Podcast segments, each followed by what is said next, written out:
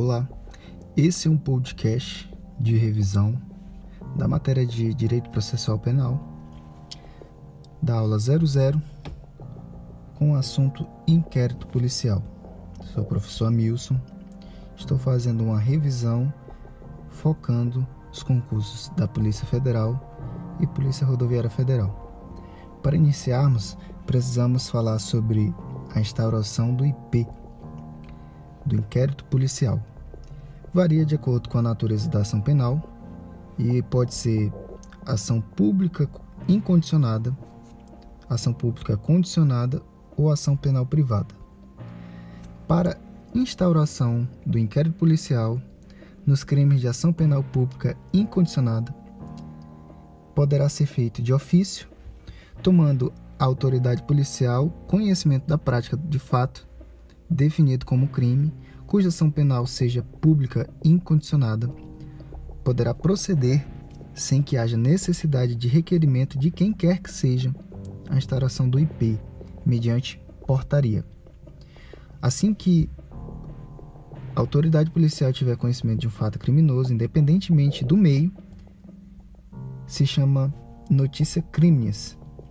E a instauração do IP passa a ser admitida ex officio.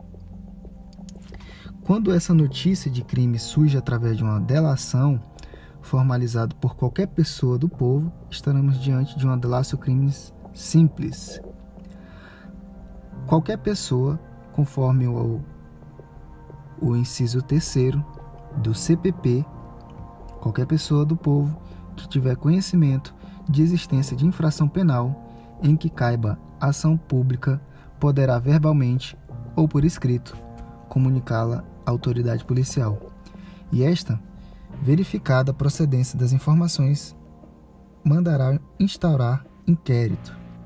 A doutrina classifica notícia crimes como notícia crime de cognição imediata, onde ocorre quando a autoridade policial toma conhecimento de fato em razão de suas atividades rotineiras. Também é classificado como notícia crimes a notícia crimes de cognição imediata. Ocorre quando a autoridade policial toma conhecimento do fato criminoso por meio de um expediente formal, seja uma requisição do MP com vistas à instauração do inquérito policial. E também a notícia crimes de cognição coercitiva. Ocorre quando a autoridade policial toma conhecimento do fato em razão da prisão em flagrante do suspeito. A delatio crimes, que também é um tipo de notícia crimes, ela vai ser dividida em delatio crimes simples, quando há comunicação feita à autoridade policial por qualquer do povo, ou delatio, delatio crimes postulatória, que é quando a comunicação feita pelo ofendido nos crimes de ação penal pública condicionada ou ação penal privada mediante a qual o ofendido já pleiteia estará o IP. Vamos falar também da delação crimes inqualificada, que também é conhecida como denúncia anônima. Bom, sobre a instauração do IP, falamos sobre instauração de ofício e também vamos falar sobre requisição do MP. Segundo o artigo 5 nos crimes de ação pública, o inquérito policial será iniciado conforme o inciso 2 mediante requisição da autoridade policial, perdão, mediante requisição da autoridade judiciária ou do Ministério Público ou a requerimento do ofendido ou de quem tiver qualidade para representá-lo. Essa requisição deve ser obrigatoriamente cumprida pelo delegado, não podendo ele se recusar a cumpri-la, pois requisitar é sinônimo de exigir com base na lei. Pode-se recusar, recusar a instauração do IP quando a requisição for manifestamente ilegal não contiver os elementos fáticos mínimos para subsidiar a investigação e também a instauração do IP pode ser feita por requisição do juiz. Só que hoje, com as alterações promovidas pela Lei 13.964, também conhecida como pacote anticrime, anticrimes, essa possibilidade se torna inviável. Bom, sobre continuando a falar sobre a instauração do IP em crime de ação pública incondicionada, existe também a possibilidade da requisição do MP. Nesse caso, como já foi falado, né? Como já foi falado, essa requisição será feita à autoridade judiciária ou do Ministério Público. Será feita da autoridade judiciária ou, da, ou do Ministério Público, ou a requerimento do ofendido ou de quem tiver qualidade para representá-lo.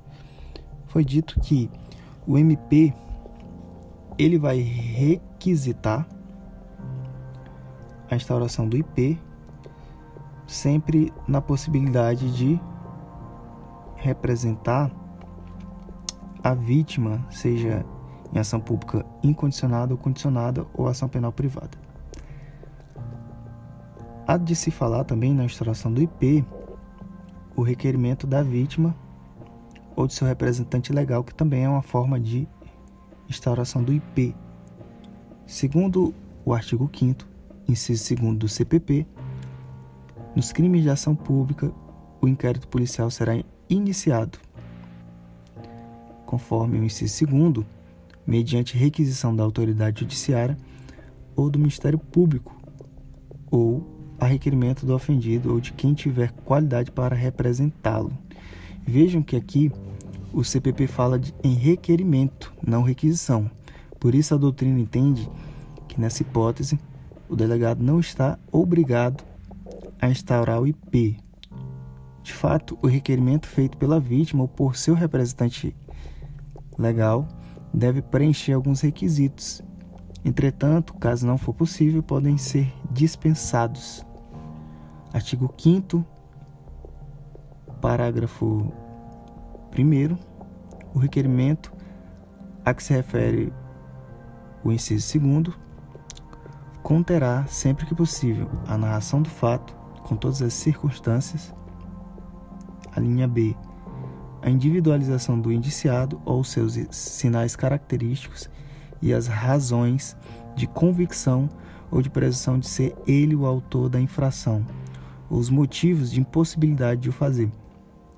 E na linha C, a nomeação das testemunhas com indicação de sua profissão e residência.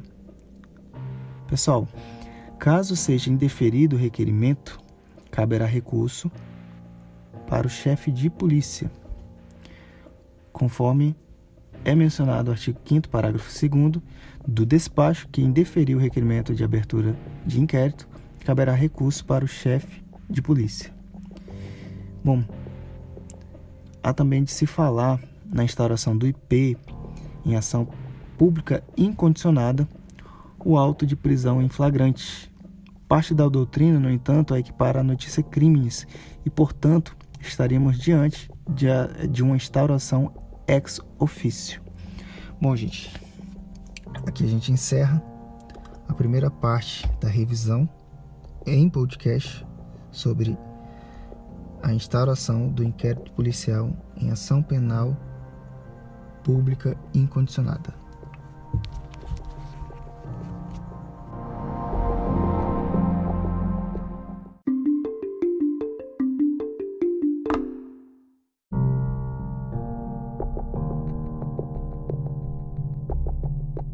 Muito bem, dando sequência, estávamos falando sobre a instalação do IP, estávamos na parte de instauração de inquérito policial por ação pública incondicionada.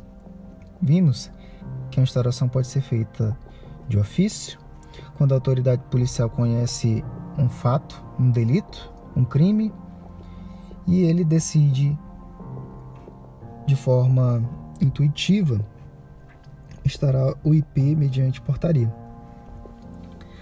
A gente viu que também pode ser realizada essa instauração por requisição do MP, além de requerimento também requerimento da vítima ou de seu representante legal, que também é um tipo de instauração de IP. E por último, o auto de prisão em flagrante, o APFD. Ok? Agora a gente continua os estudos e vamos falar sobre a instauração do IP nos crimes de ação penal pública condicionada à representação, ou mesmo ação penal condicionada. Embora deva ser ajuizada pelo MP, depende da requisição da vítima, ou seja, a vítima ela tem que querer que o, que o autor do crime seja denunciado. Nestes crimes, o IP pode ser iniciado, iniciado, tá? Por representação do ofendido ou de seu representante legal. E trata-se de chamada da chamada delácio crimes postulatória. O ofendido autoriza formalmente o Estado, através do MP, a prosseguir na persecução penal e a proceder à responsabilização do autor do fato, se for o caso. Segundo o artigo 5 parágrafo 4 do CPP, o inquérito nos crimes em que a ação pública depender de representação não poderá sem ela ser iniciada, podendo ser dirigido ao juiz, ao delegado e ao membro do MP.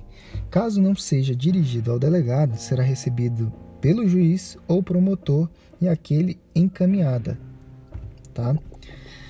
Nos termos do artigo 39 do CPP, o direito de representação poderá ser exercido pessoalmente ou por procurador com poderes especiais mediante declaração escrita ou oral, feita ao juiz, ao órgão do Ministério Público ou autoridade policial. Caso a, vítima não exerça seu direito de representação no prazo ou prazo de seis meses, a contar da data em que tomou conhecimento da autoria do fato, estará extinta a punibilidade. Nos termos do artigo 38 do CPP, é mencionado que, salvo disposição em contrário, o ofendido ou seu representante legal decairá no direito de queixa ou de representação, se não exercer dentro do prazo de seis meses contado do dia em que vier a saber quem é o autor do crime ou, no caso do artigo 29, do dia em que se esgotar o prazo para oferecimento da denúncia. Bom, aí a gente pode perceber que existe um prazo que é decadencial de seis meses e que deve ser respeitado para fins de instauração do IP.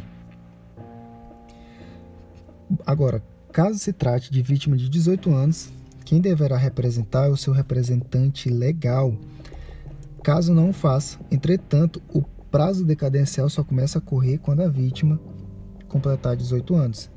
E, se o autor do fato for o próprio representante legal, por analogia, nomeia-se um curador especial que exercite o direito de representação.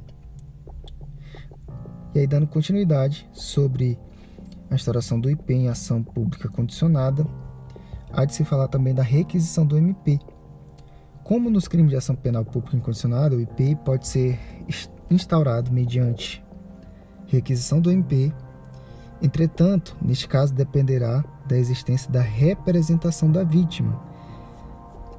E aí, dando seguimento aos tipos de instauração de ação pública condicionada, precisamos falar sobre o auto de prisão em flagrante, que também é possível a instauração do IP com fundamento no auto de prisão em flagrante, dependendo também da existência de representação do ofendido. Caso o ofendido não exerça esse direito dentro do prazo de 24 horas, contados no momento da prisão, é obrigatório, é obrigatória a soltura do preso, mas permanece o direito de o ofendido representar depois, mas dentro do prazo de seis meses.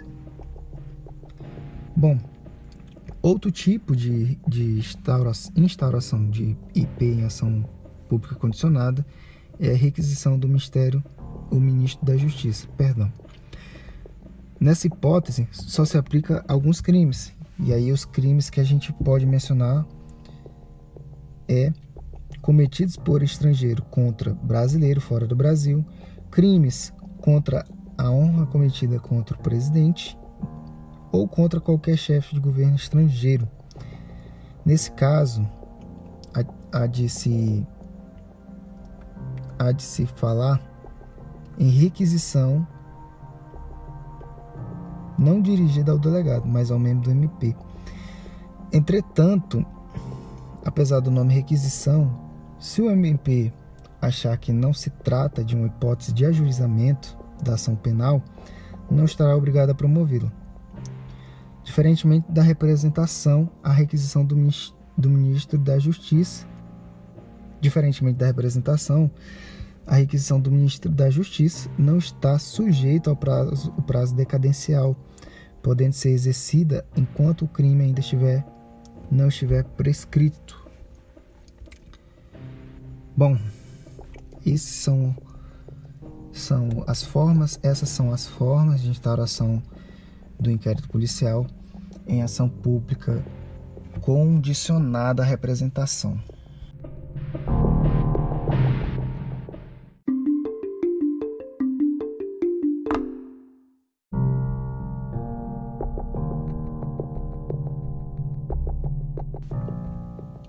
Bom, dando continuidade e relembrando que a gente estava falando sobre a instauração do IP em crime de ação pública condicionada, a gente viu as formas, desculpa, da instauração do IP, que pode ser pela representação do ofendido ou de representante legal, também pode ser pela requisição do MP ou o auto de prisão em flagrante, ou até mesmo por requisição do Ministro da Justiça em alguns crimes específicos, como aqueles cometidos de estrangeiro, estrangeiros contra brasileiros fora do Brasil e os crimes contra a honra cometida, cometidos contra o presidente da República ou qualquer chefe de governo estrangeiro.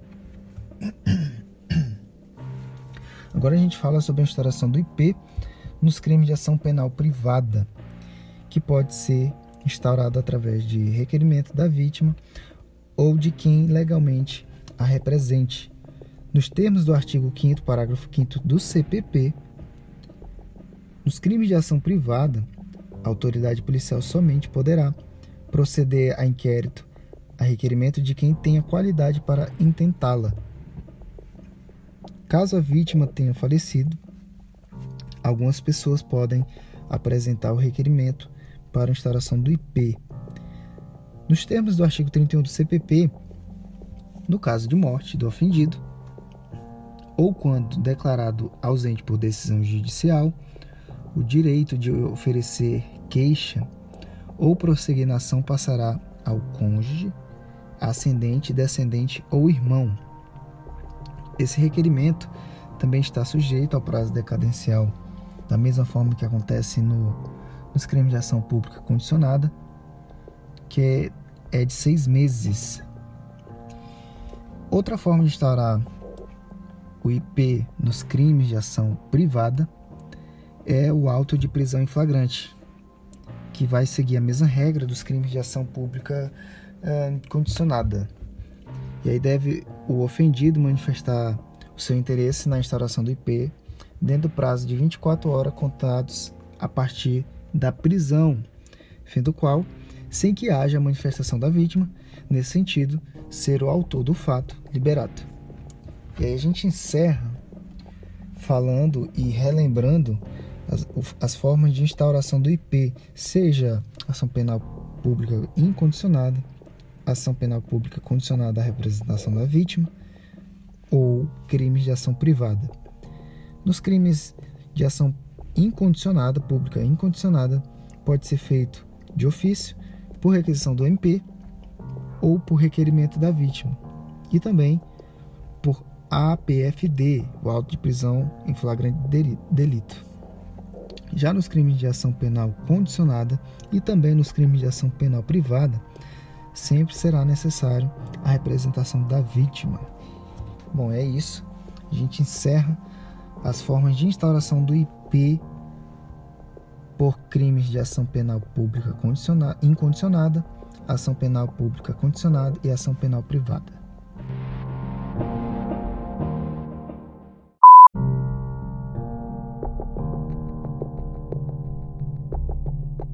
Dando continuidade ao assunto de tramitação do inquérito policial, vamos relembrar que estávamos falando sobre as formas de instauração do IP, seja em ação penal ação penal incondicionada, ação penal condicionada e ação penal privada. Agora, a gente vai passar para a parte de requerimento de diligências pelo indiciado e pelo ofendido. É bom lembrar que o ofendido ou seu representante legal, eles têm o direito de requerer a realização de qualquer diligência, inclusive o indiciado também pode. Mas aí fica a critério da autoridade policial se vai deferir ou não, conforme a redação do artigo 14 do CPP, que diz o seguinte: o ofendido ou seu representante legal e o indiciado poderão requerer qualquer diligência que será realizada ou não a juízo da autoridade. Bom, gente, agora em relação ao corpo de delito, este é obrigatório quando estivermos falando de crimes que deixam vestígio, como por exemplo o homicídio, o estupro e etc. E aí o delegado ele não deixa de determinar essas diligências, tá? Conforme o artigo 158 e o artigo 184 do Código de Processo Penal, quando a infração deixar vestígio, será indispensável o exame de corpo de delito, direto ou indireto, não podendo supri-la, não podendo supri-lo a confissão do acusado. E também, conforme o artigo 184, salvo o caso do exame de corpo de delito, o juiz ou autoridade policial negará a perícia requerida pelas partes quando não for necessária ao esclarecimento da verdade. Agora, a gente vai falar sobre o inquérito contra agentes de segurança pública conforme a Lei 3.964 de 2019, chamado Pacote Anticrimes, que vai introduzir o artigo 14A e seus parágrafos, estabelecendo algumas regras quando se trata de inquérito policial. Instaurado que vai ser instaurado para apurar conduta em tese que é praticada por agentes de segurança pública no exercício da função.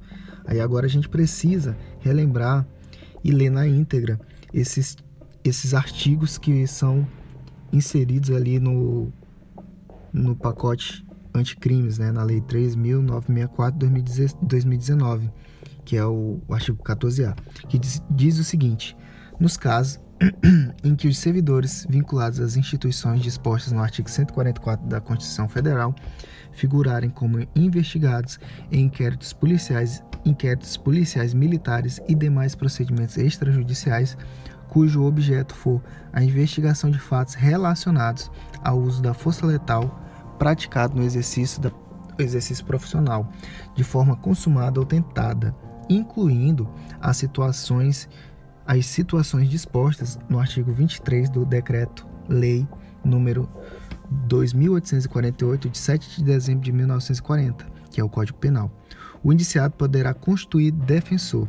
Conforme o parágrafo 1 para os casos previstos no caput deste artigo, o investigado deverá ser citado da instauração do procedimento investigatório, podendo constituir defensor no prazo de até 48 horas a contar do recebimento da citação. Parágrafo 2. Esgotado o prazo disposto no parágrafo 1 deste artigo, com ausência de nomeação do defensor pelo investigado, a autoridade responsável pela investigação deverá intimar a instituição, a instituição a que estava vinculado o investigado à época da ocorrência dos fatos, para que essa, no prazo de 48 horas, indique defensor para a representação do investigado. Parágrafo 3 havendo necessidade da indicação de defensor nos termos do parágrafo 2 deste artigo, a defesa caberá preferencialmente à Defensoria Pública e nos locais em que ela não estiver instalada, a União ou a unidade da Federação correspondente à respectiva competência territorial do procedimento instaurado deverá disponibilizar profissional para acompanhar e acompanhamento e realização de todos os atos relacionados à defesa administrativa do investigado. Parágrafo 4 A indicação do profissional a que se refere ao parágrafo 3 deste artigo deverá ser precedida de manifestação de que não existe defensor público lotado na área territorial onde tramita, onde tramita o inquérito e com atribuição para nele atuar. Hipótese em que poderá ser indicado profissional que não integre os quadros próprios da administração. Parágrafo 5 Na hipótese de, da não atuação da Defensoria Pública, os custos com o patrocínio dos interesses do investigado no procedimentos de que trate este artigo correrão por conta do de orçamento próprio da instituição a que este esteja vinculado à época da ocorrência dos fatos investigados. E por último, o parágrafo 6 diz o seguinte: que as disposições constantes deste artigo se aplicam aos servidores militares vinculados às instituições dispostas no artigo 142 da Constituição Federal, desde que os fatos investigados digam respeito a missões para a garantia da lei e da ordem. E aí, como se vê, o regramento trazido se aplica apenas quando se tratar de inquérito para apurar possível infração penal relativa ao uso da força letal por determinados agentes públicos em exercício da função. E aí a gente pode citar os integrantes da Polícia Federal, integrantes da Polícia Rodoviária Federal, integrantes da Polícia Ferroviária Federal, integrantes das polícias civis, integrantes das polícias militares e Corpo de Bombeiros Militares, integrantes das polícias penais, os antigos agentes penitenciários, tanto em âmbito federal, estadual e distrital. Bom, nos termos do artigo do parágrafo 6 do referido artigo 14A, tais disposições se aplicam também aos militares das Forças Armadas, seja Exército, Marinha e Aeronáutica, desde que os fatos investigados digam respeito a missões para garantia da lei e da ordem, a G, é, GLO. Quais são e quais são os regramentos especiais em casos tais? O indiciado poderá constituir um defensor, tá? O investigado deverá ser citado na instauração do procedimento investigatório e a intimação da instituição a que esteve vinculado o indiciado para que indique defensor caso o indiciado não faça em 48 horas.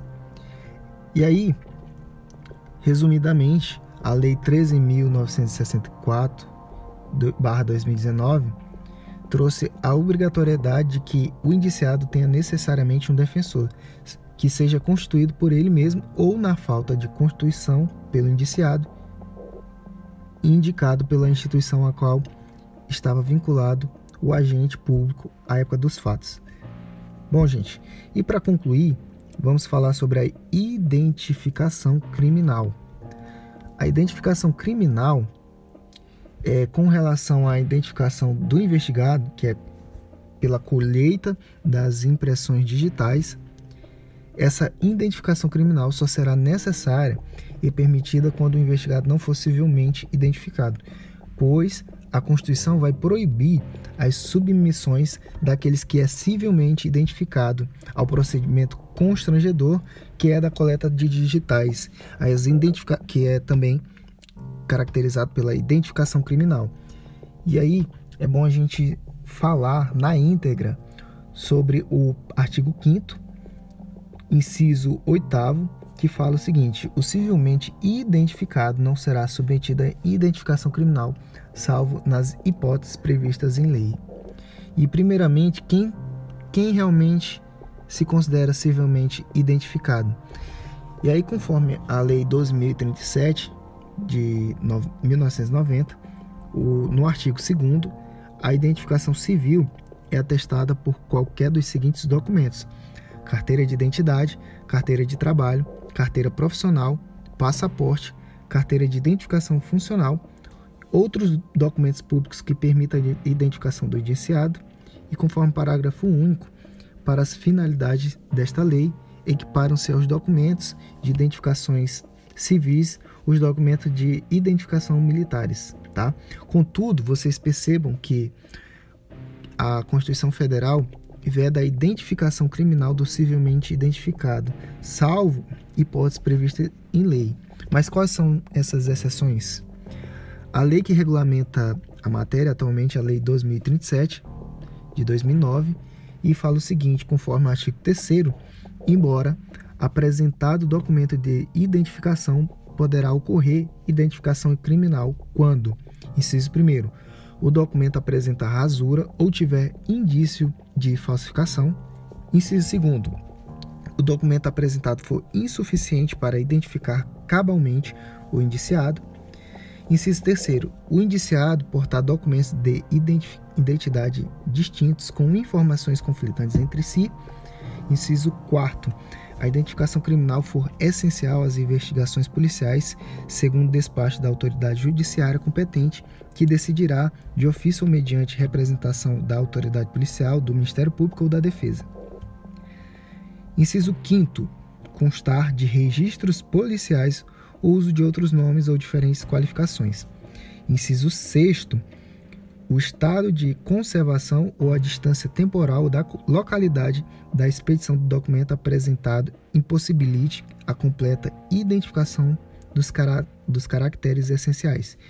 E por último, o parágrafo único nos diz que as cópias dos documentos apresentados deverão ser juntados aos autos do inquérito ou outra forma de investigação, ainda que consideradas insuficientes para identificar o indiciado.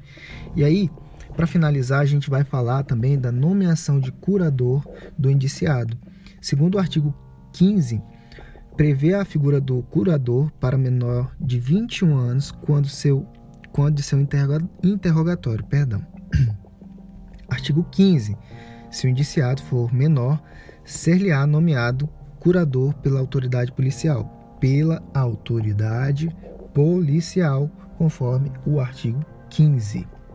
Entretanto, a doutrina e a jurisprudência são pacíficas no que tange à alteração dessa idade para 18 anos, pois a maioridade civil foi alterada de 21 para 18 anos com o advento do novo Código Civil em 2002. Assim, atualmente esse artigo está sem utilidade, pois não há possibilidade de termos um indiciado que é civilmente menor, diferentemente do que ocorria quando da edição do CPP, já que naquela época a maioridade penal ocorria aos 18 anos e a maioridade civil ocorria apenas aos 21 anos. Assim, era possível haver um indiciado que era penalmente maior, mas civilmente menor de idade. E aí a gente encerra essa parte do inquérito policial. No próximo podcast, a gente vai falar sobre a forma de tramitação do inquérito policial.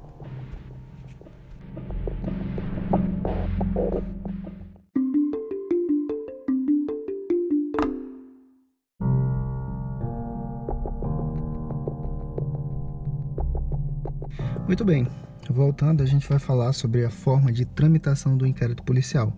Conforme o artigo 20, do CPP, a autoridade assegurará o inquérito, no inquérito o sigilo necessário à elucidação do fato ou exigido pelo interesse da sociedade. O IP ele é considerado sigiloso em relação às pessoas do povo em geral, pois se trata de mero procedimento investigatório. O IP ele não é, em regra, sigiloso em relação aos envolvidos, podendo, entretanto, ser decretado sigilo em relação a determinadas peças do inquérito quando necessário para o sucesso da investigação, como por exemplo ser vedado o acesso do advogado à parte do IP que tratam de requerimento do delegado pedindo a prisão do indiciado para evitar que ele fuja. Bom, é, com relação ao acesso da parte do advogado, vai haver previsão no artigo 7, inciso 14 do Estatuto da OAB, que dispõe o seguinte: são direitos do advogado examinar em qualquer instituição responsável por conduzir investigação, mesmo sem procuração, autos de flagrante e de investigações de qualquer natureza, findos ou em andamento, ainda que conclusos a autoridade, podendo copiar peças e tomar apontamentos em meios físicos ou digital. Gente, visando sanar é uma controvérsia que diz o seguinte: durante muito tempo houve uma divergência feroz da doutrina e da jurisprudência, jurisprudência acerca do direito de, do advogado de acessar os autos do IP, principalmente porque os acessos aos autos do IP, em muitos casos, acabaria por retirar completamente a eficácia de algumas medidas preventivas a ser tomadas pela autoridade. E aí, visando sanar essa controvérsia, o STF editou a súmula vinculante 14, que fala o seguinte: é direito do defensor, no interesse do representado, ter acesso amplo aos elementos de prova que já, documenta já documentados em procedimentos investigatórios realizado por órgão, órgão competente.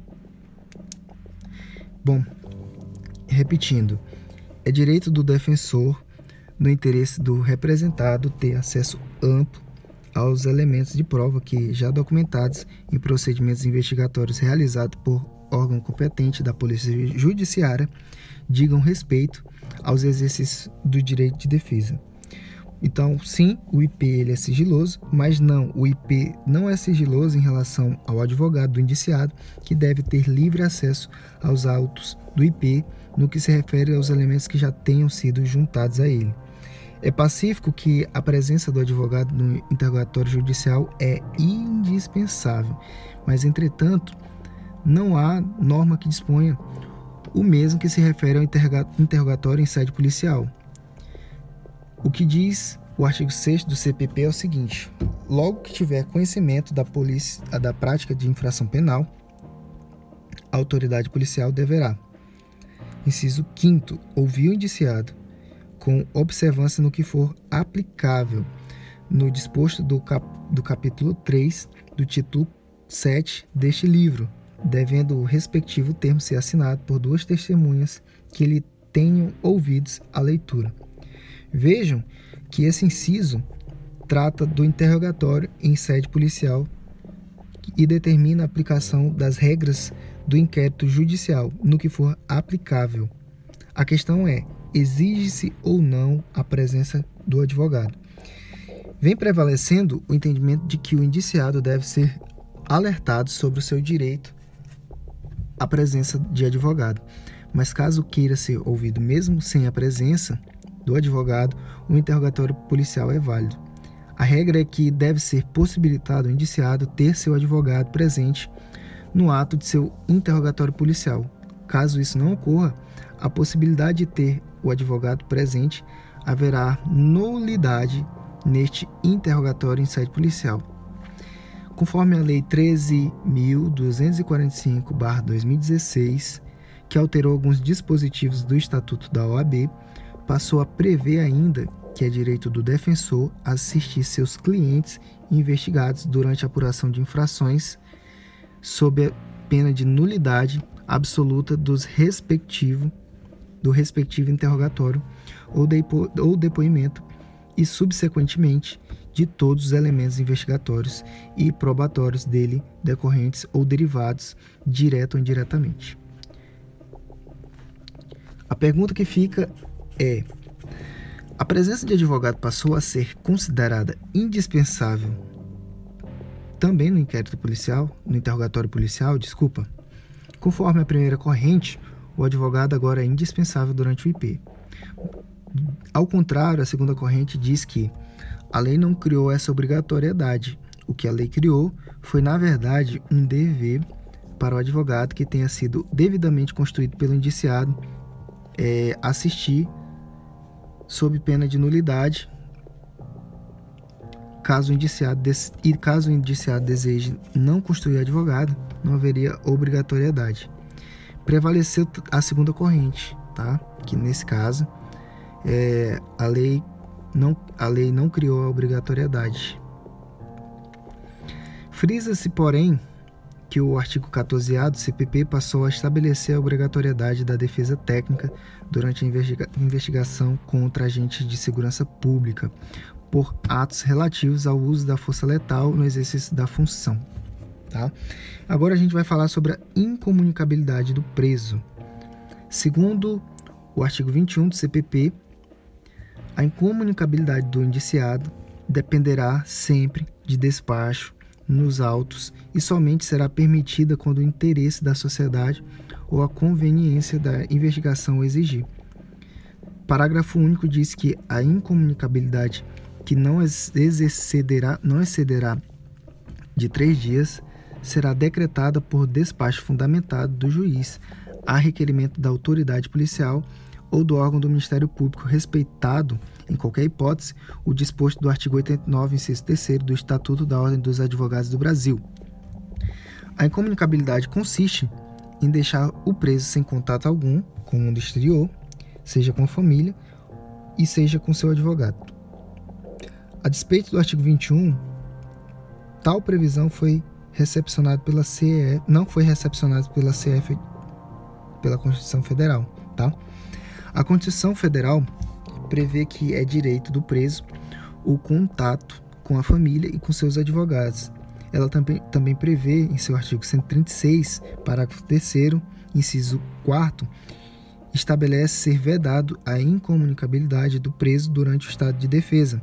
Ora, se nem mesmo durante o estado de defesa é possível decretar a incomunicabilidade do preso, com muito mais razão, isso não é possível em situação normal. E aí a gente vai falar sobre o indiciamento. O indiciamento é o ato por meio do qual a autoridade policial, de forma fundamentada, direciona a investigação, ou seja, a autoridade policial centraliza as investigações em apenas um ou alguns dos suspeitos, indicando indicando-os como os prováveis autores da infração penal. O indiciado não o indiciamento não desconstitui o caráter sigiloso do inquérito policial, sendo apenas um ato mediante o qual a autoridade policial vai passar a direcionar as investigações sobre determinado ou determinadas pessoas. O ato de indiciamento ele é privativo à autoridade policial. Conforme o artigo 2 da Lei 2830 de 2013, no seu inciso 6 o indiciamento, no seu parágrafo 6 desculpa, o indiciamento privativo do delegado de polícia dar-se-á por ato fundamentado mediante análise técnico-jurídica do fato, que deverá indicar autoridade, autoria, perdão, materialidade e suas circunstâncias. Ainda que tal previsão legal não existisse, Tal conclusão poderia ser extraída da própria lógica do IP. Ora, se é a autoridade policial quem instaura, preside e conduz o IP, naturalmente é a autoridade policial que tem atribuições para o ato de indiciamento. Então, a gente finaliza aqui esse tópico. No próximo tópico, vamos falar sobre a conclusão do inquérito policial.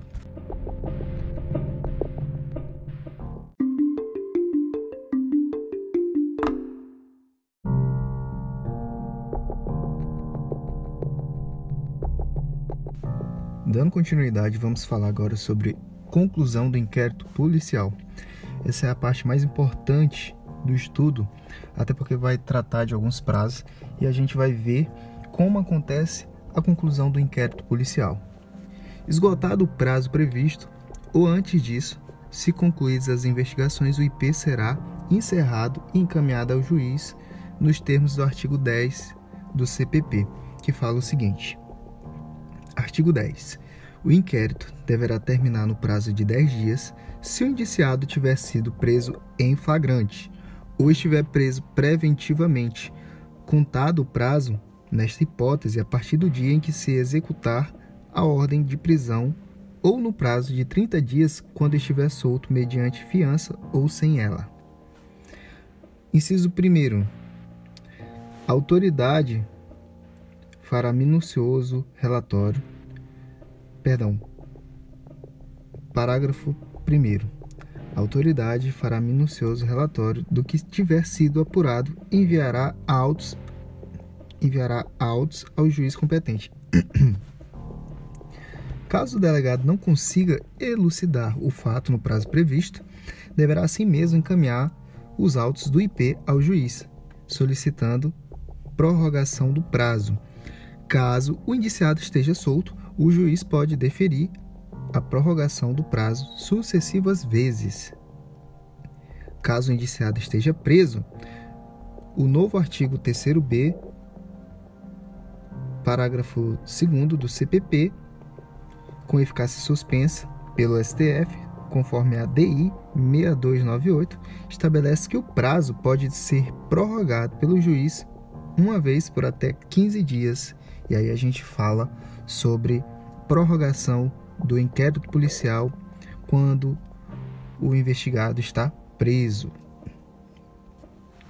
E aí a gente vê na íntegra o artigo 3b, que fala o seguinte, no parágrafo 2 se o, se o investigado estiver preso, o juiz, de, o juiz das garantias poderá, mediante representação da autoridade policial e ouvido o Ministério Público, prorrogar uma única vez a duração do inquérito por até 15 dias após que, se ainda assim a investigação não for concluída, a prisão será imediatamente relaxada. Como se vê, essa possibilidade de prorrogação do IP em caso de, de indiciado preso só pode ser dar, só pode se dar uma única vez, e mediante representação da autoridade policial e ouvido o Ministério Público. Caso, após o término da prorrogação, a investigação não estiver sido ainda concluída, a, prisão deverá ser imediatamente relaxada, conforme a gente viu, e aí está também descrito no artigo 3b, mas ainda com eficácia suspensa, conforme a ADI que foi tratada pelo STF.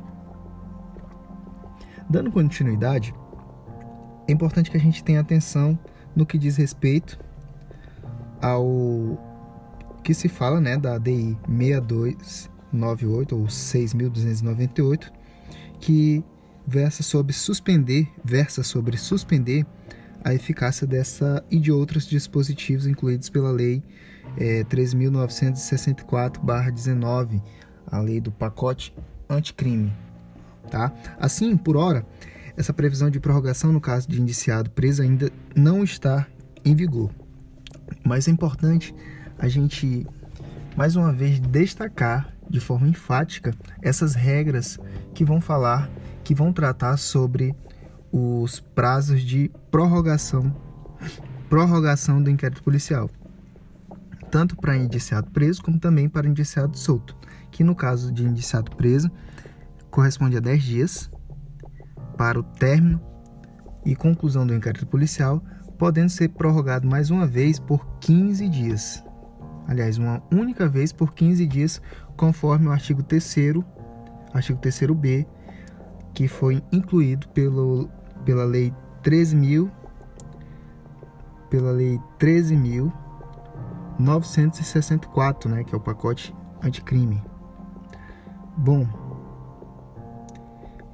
e falando ainda sobre o indiciado solto, a doutrina aí trata de uma forma, e também a lei também trata de uma forma mais flexível, pois o indiciado solto, ele pode, pode ser concluído o inquérito em até 30 dias, sendo prorrogadas sucessiva, sucessivas vezes que a autoridade policial assim desejar, sempre fazendo o pedido ao juiz para essa prorrogação para conclusão do inquérito policial.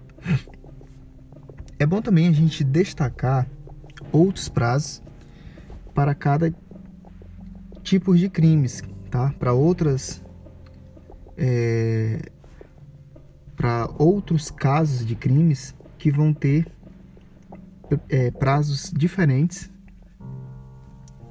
desses crimes aí previsto pela pelo artigo 10 do Código de Processo Penal, que são os crimes de competência da Justiça Federal, que vão ter 15 dias para indiciado preso, prorrogável por até 15 dias e 30 dias para indiciado solto. Bom, e o crime da lei de drogas já vai trazer um prazo maior, de 30 dias para indiciado preso e 90 dias para indiciado solto pode ser duplicado em ambos os casos, tá? No caso, 30 dias para indiciado preso, podendo prorrogar por mais 30, e 90 dias para indiciado solto, e assim prorrogando por mais 90, dando um total de 180 dias. Há de se falar também dos crimes contra a economia popular. Nesses, o prazo é de 10 dias, tanto para indiciado preso quanto para indiciado solto. E nos crimes militares, o inquérito policial militar corresponde para 20 dias o indiciado preso e 40 dias para o indiciado solto. Pode ser prorrogado por mais 20 dias, ok? Aí a gente falou sobre os prazos para conclusão do inquérito nesses crimes específicos que foi tratado aí no material de estudo. Bom, agora a gente precisa falar o seguinte: o STJ firmou entendimento no sentido de que, estando indiciado solto, embora exista um limite previsto no CPP, a violação a este limite não teria qualquer repercussão, pois não traria prejuízo ao indiciado, sendo considerado como prazo impróprio. Ok? Mais na frente, a maioria da doutrina da jurisprudência entende que se trata de prazos de natureza processual. Assim, a forma de contagem obedece ao disposto no artigo 798, é, inciso, parágrafo 1 do Código de Processo Penal, que diz o seguinte: artigo 798. Todos os prazos correrão em cartório e serão contínuos e peremptórios, não se interrompendo por férias, domingo ou de feriado ou dia feriado. Conforme o parágrafo 1 dessa, desse artigo, não será computado no prazo o dia que, do começo, incluindo-se, porém, o do vencimento. Mais uma vez, parágrafo 1.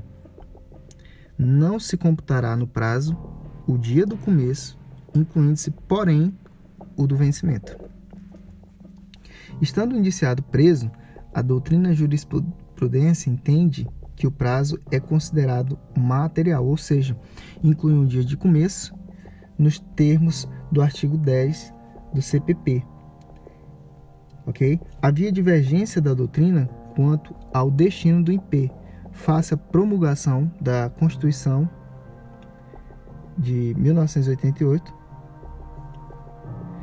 é, posto que a CRFB 88 estabelece a Constituição né, da República Federativa do Brasil estabelece que o MP é o titular da ação penal pública. A maioria da doutrina entendia que a previsão de remessa do IP ao juiz permaneceria em vigor de forma que cabia ao juiz abrir visto ao MP para que tivesse ciência da conclusão do IP. Bom, aí são informações aí adicionais, mas a gente vai dar uma pulada nesse, nessa parte e focar mais no que importa, sobre o arquivamento do IP. Vamos falar agora do arquivamento do IP. Caso entenda que não é caso de oferecer denúncia, o membro do MP receberá o arquivamento do IP. Perdão, o membro do MP requererá o arquivamento do IP. Mais uma vez, caso entenda que não é o caso de oferecer denúncia, o membro do MP requererá o arquivamento do IP em petição fundamentada, incluindo todos os fatos investigados. Caso o juiz discorde, remeterá os autos do IP ao Procurador-Geral de Justiça, que decidirá se mantém ou não a posição de arquivamento. O juiz ele está obrigado a acatar a decisão do chefe do MP, que é o Procurador-Geral de Justiça.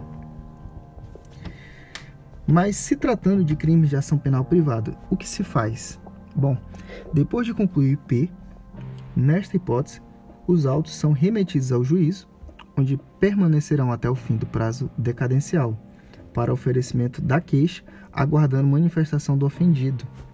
E aí está previsto no artigo 19, artigo 19 do Código de Processo Penal, que diz o seguinte: artigo 19.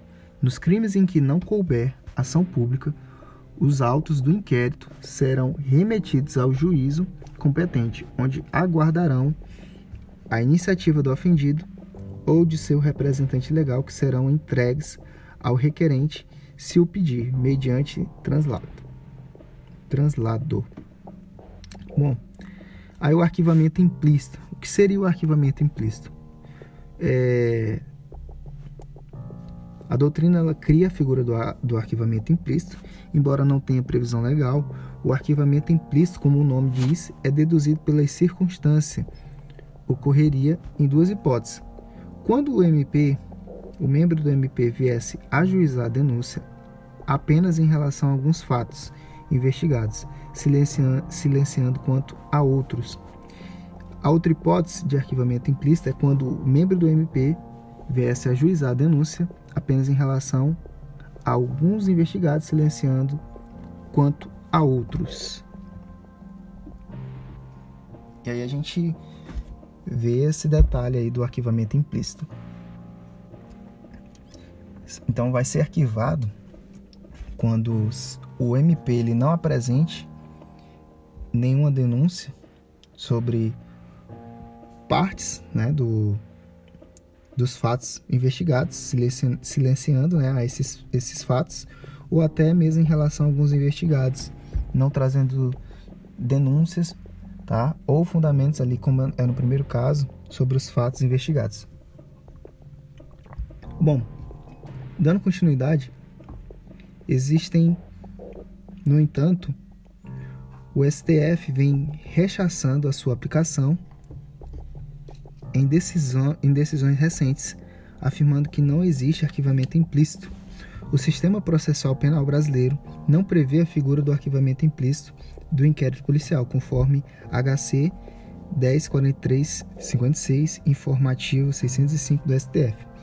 Bom, outros pontos que merecem destaque é o arquivamento indireto. Nesse caso, era um termo utilizado por parte da doutrina para designar o fenômeno que ocorria quando o membro do MP deixava de oferecer a denúncia por entender que o juízo que estava atuando durante a fase investigatória era incompetente para processar e julgar a ação penal.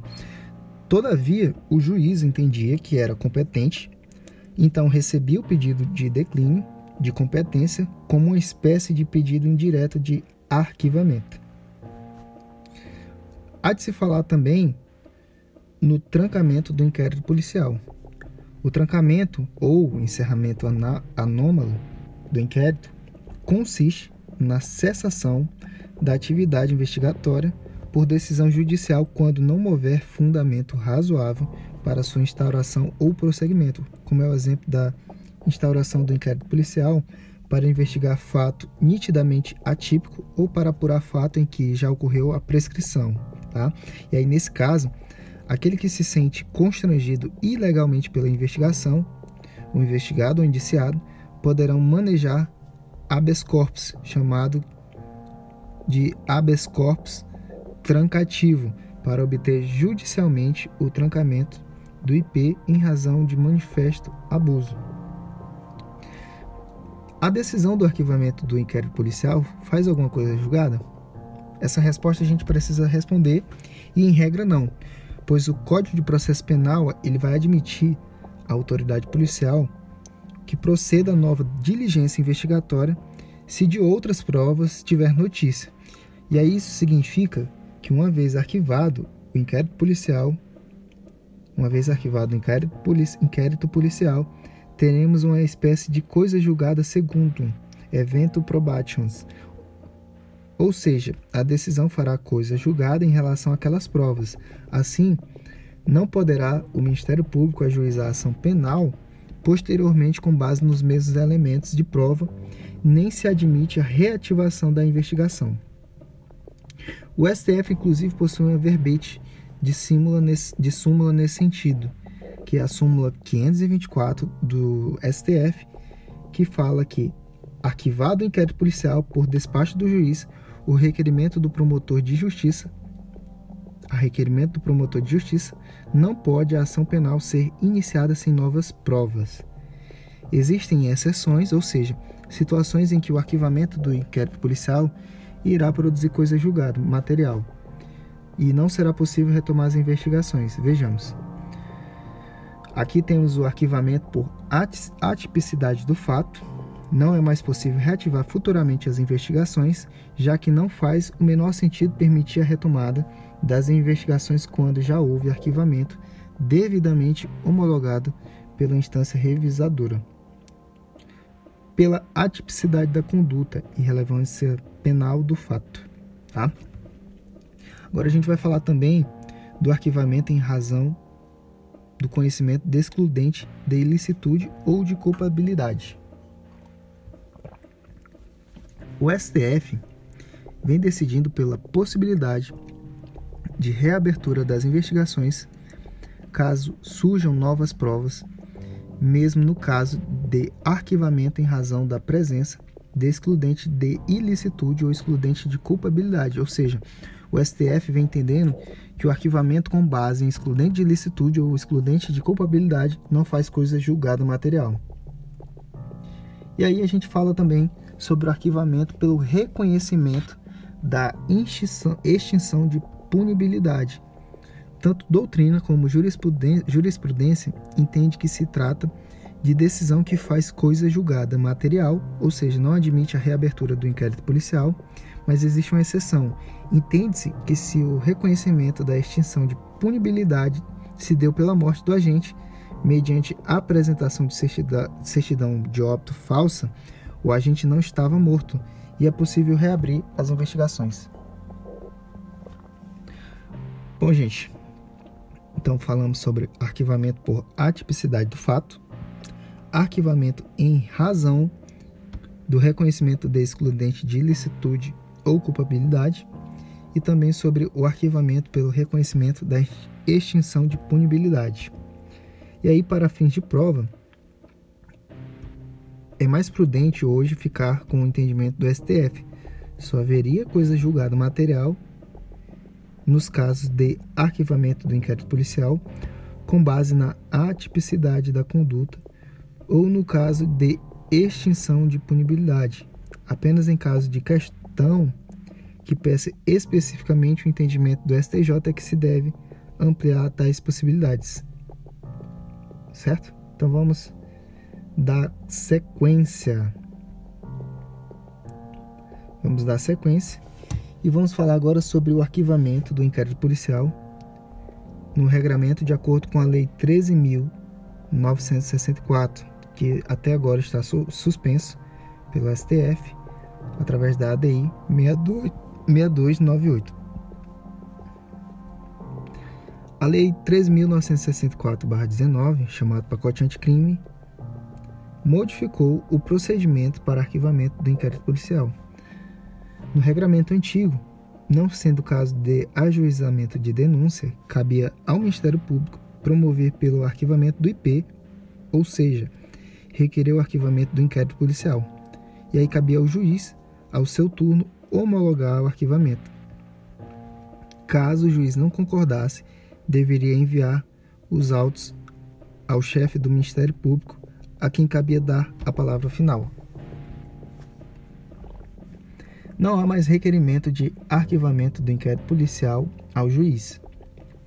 O arquivamento é realizado pelo Ministério Público e tal previsão já era reclamada por parte da doutrina há algum tempo, que entendia que a possibilidade de o juiz rejeitar o pedido de arquivamento formulado pelo Ministério Público era uma ingerência indevida na atividade do Estado acusação, não compatível com um sistema acusatório, em que o julgador não deve atuar proativamente na investigação.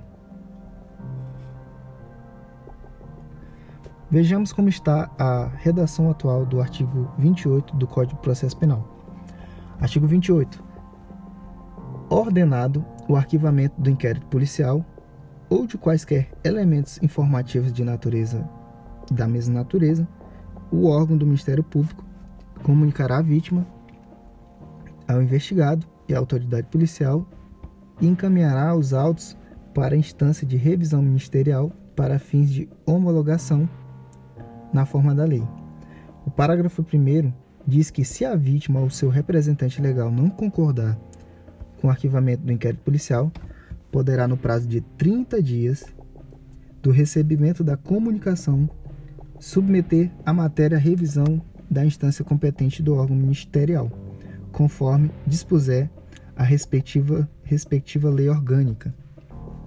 E o parágrafo 2 diz que, nas ações penais relativas aos crimes praticados em detrimento da União, Estados e municípios, a revisão do arquivamento do inquérito policial poderá ser provocada pela chefia do órgão a quem couber a sua representação judicial. Como se vê pelo regramento, cuja eficácia está suspensa, o próprio MP ordena o arquivamento, ou, ou do PIC, né, o procedimento investigatório criminal. Ordenado o arquivamento, o membro do MP comunicará o arquivamento à vítima, ao investigado e à autoridade policial. O membro do Ministério Público encaminha os autos para a instância de revisão ministerial, que é um órgão do Ministério Público que fará a revisão da decisão para fins de homologação. E aí a gente vai falar sobre a revisão do arquivamento, que pode se dar ainda por requerimento expresso da vítima ou de seu representante legal, no prazo de 30 dias a contar do recebimento da comunicação de arquivamento. Conforme o artigo 28, parágrafo 1, se a vítima ou seu representante legal não concordar com o arquivamento do inquérito policial, poderá, no prazo de 30 dias do recebimento da comunicação, submeter a matéria à revisão da instância competente do órgão ministerial, conforme dispuser a respectiva lei orgânica. E o parágrafo 2 traz que, nas ações penais relativas a crimes praticados em detrimento da União, Estados e municípios, a revisão do arquivamento do inquérito policial poderá ser provocada pela chefia do órgão a que couber a sua representação judicial. Como se vê, em crimes praticados em detrimento da União, Estados e municípios, a revisão só pode ser provocada pela chefia do órgão a quem couber a sua representação judicial do referido ente federado. E aí a gente encerra o tópico 5. Esse tópico 5 vai falar especificamente sobre a conclusão do inquérito policial.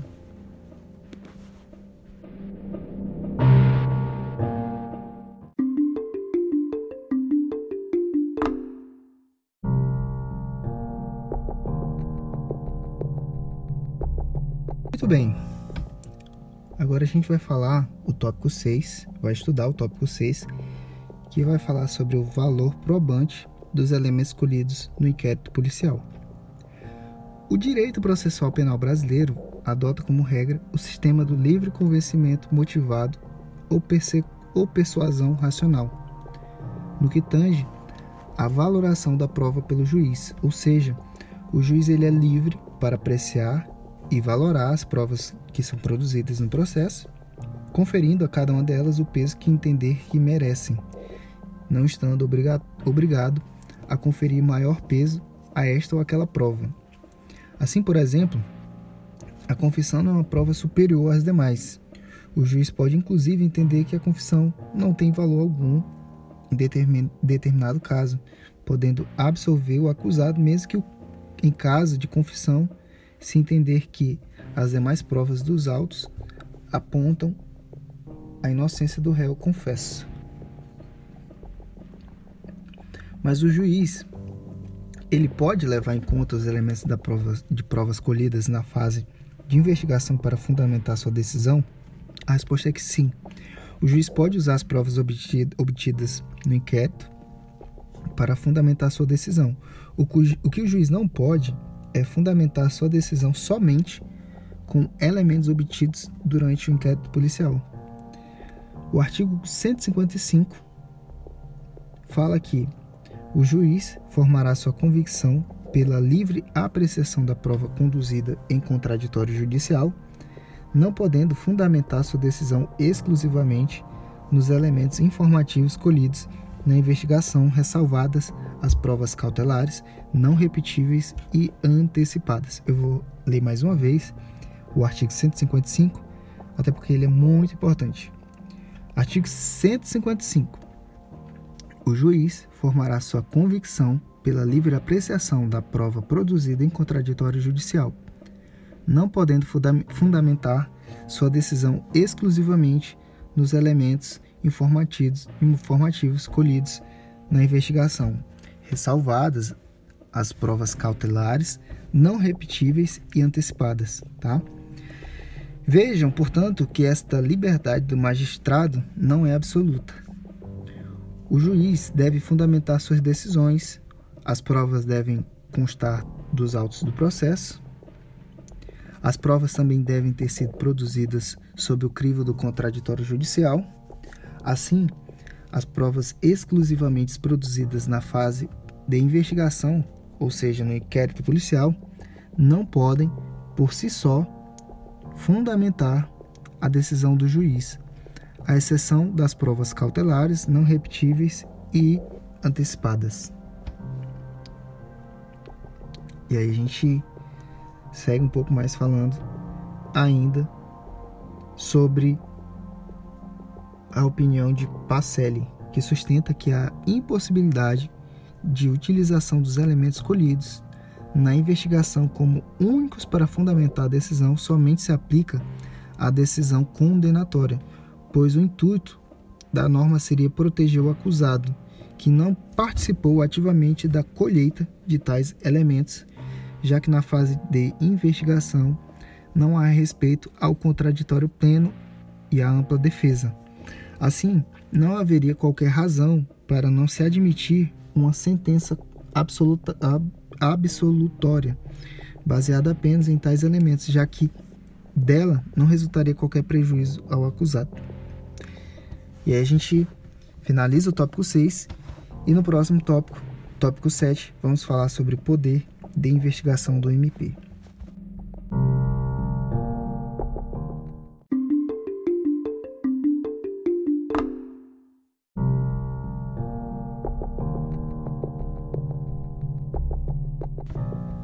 Muito bem, agora a gente está no último tópico do estudo, tópico 7, que é o poder de investigação do Ministério Público. É um tópico bem pequeno e a gente vai ver de forma é, na íntegra como é disposto esse tópico.